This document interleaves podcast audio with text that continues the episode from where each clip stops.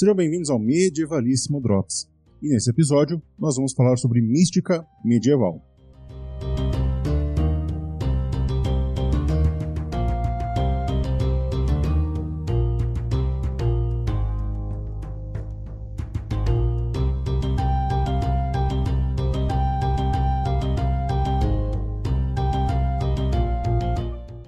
A data de nascimento de Raimundo Lúlio é incerta. Sabe-se que ele nasceu em cerca de 1232 em Palma de Maiorca, na época conhecida como Ciudad de Mallorca, capital do Reino de Maiorca, reino vassalo de Aragão, ou seja, de forte influência cultural e política catalã.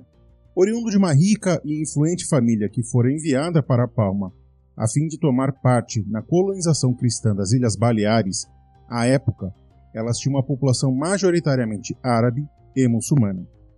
A conquista e colonização das Ilhas Baleares consolidou a influência aragã no Mediterrâneo, além de fornecer um entreposto comercial estratégico tanto para os aragoneses quanto para as cidades mercantis italianas, notoriamente Gênova, por conta de sua proximidade geográfica com o arquipélago. Constituiu família casando-se com Blanca Picani, sobre quem os documentos são mudos, tendo dois filhos, Domenech e Madalena. Porém, Lúlio escreveria posteriormente essa parte da sua vida como vazia e frívola. Afinal, apesar de casado, ele vivia a vida de um trovador na corte de Jaime II de Aragão.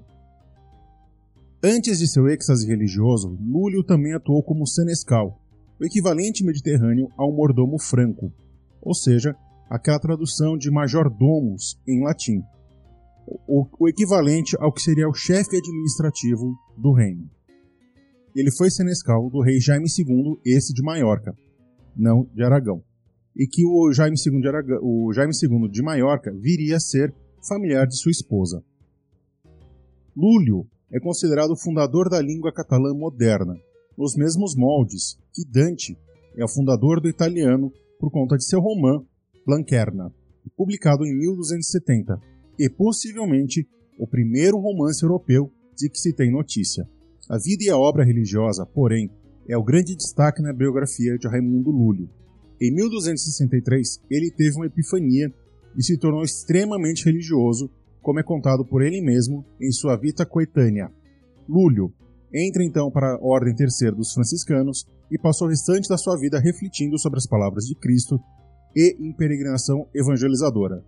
Leia-se aqui a conversão de judeus e muçulmanos ao cristianismo.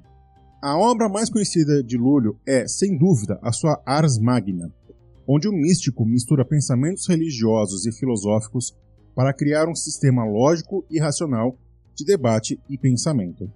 Em Ars Magna estão presentes os conceitos base daquilo que veio a ser conhecido como lulismo, uma doutrina mística e filosófica que tem como pressuposto que todo saber, seja ele material ou espiritual, pode ser decifrado a partir da manipulação das letras do alfabeto. O lulismo se codifica com uma forte influência da Cabala, uma espécie de misticismo judaico-rabínico, e da Zairia, uma espécie de astrologia medieval árabe. Apesar de embebido de alto teor místico, a obra de Raimundo Lúlio teve forte influência sobre os lógicos e matemáticos vindouros, como por exemplo Gottfried Leibniz e Giordano Bruno. O lulismo seria, em última instância, uma forma aprimorada de retórica e lógica, onde os argumentos de um debatedor eram desmontados e remontados, se apresentando assim como uma ferramenta num cotejo retórico.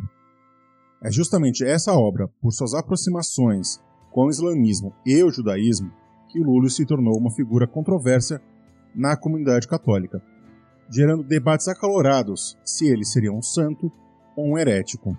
O pensador até hoje, mesmo com seu impacto no pensamento católico medieval e posterior, ainda não foi canonizado. Existe um processo de canonização aberto desde os tempos do rei Filipe II de Espanha, que, paradoxalmente, também patrocinou a proibição de suas obras através da Inquisição, alegando que ela seria muito perigosa para aqueles não, não iniciados.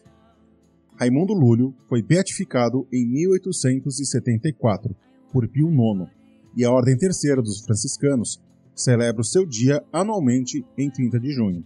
Filósofo, matemático, lógico, místico, apologético, exegético, polímata, não faltam predicados para Raimundo Lúlio, que morreria há 705 anos, no dia 29 de junho de 1315. A data, entretanto, é objeto de debate historiográfico constante, como a ironia não nos deixa livre.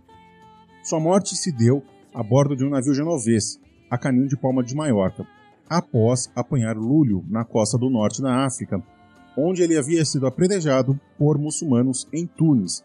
E ele tenta converter o senhor de Tunis ao cristianismo por conta de uma informação falsa dada aos reis de Aragão e da Sicília. Eles foram responsáveis por enviar Lúlio para a região.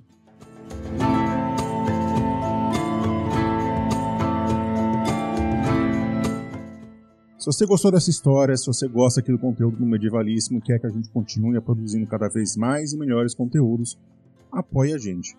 Você tem duas formas de apoiar a gente, basicamente. A primeira é espalhando a palavra e seguindo o Clio e o Medievalíssimo nas redes sociais. Nós temos Twitter, Facebook, Instagram.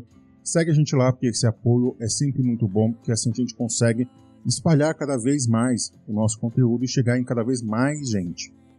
Não esquece também de compartilhar esse conteúdo nas suas redes sociais, no WhatsApp, no Instagram, no seu MySpace, aonde for. O nosso conteúdo aqui é livre, gratuito e para todos e todas. Outra forma de você apoiar o Clio é através de financiamento. E aí você tem duas formas também de financiar o Clio.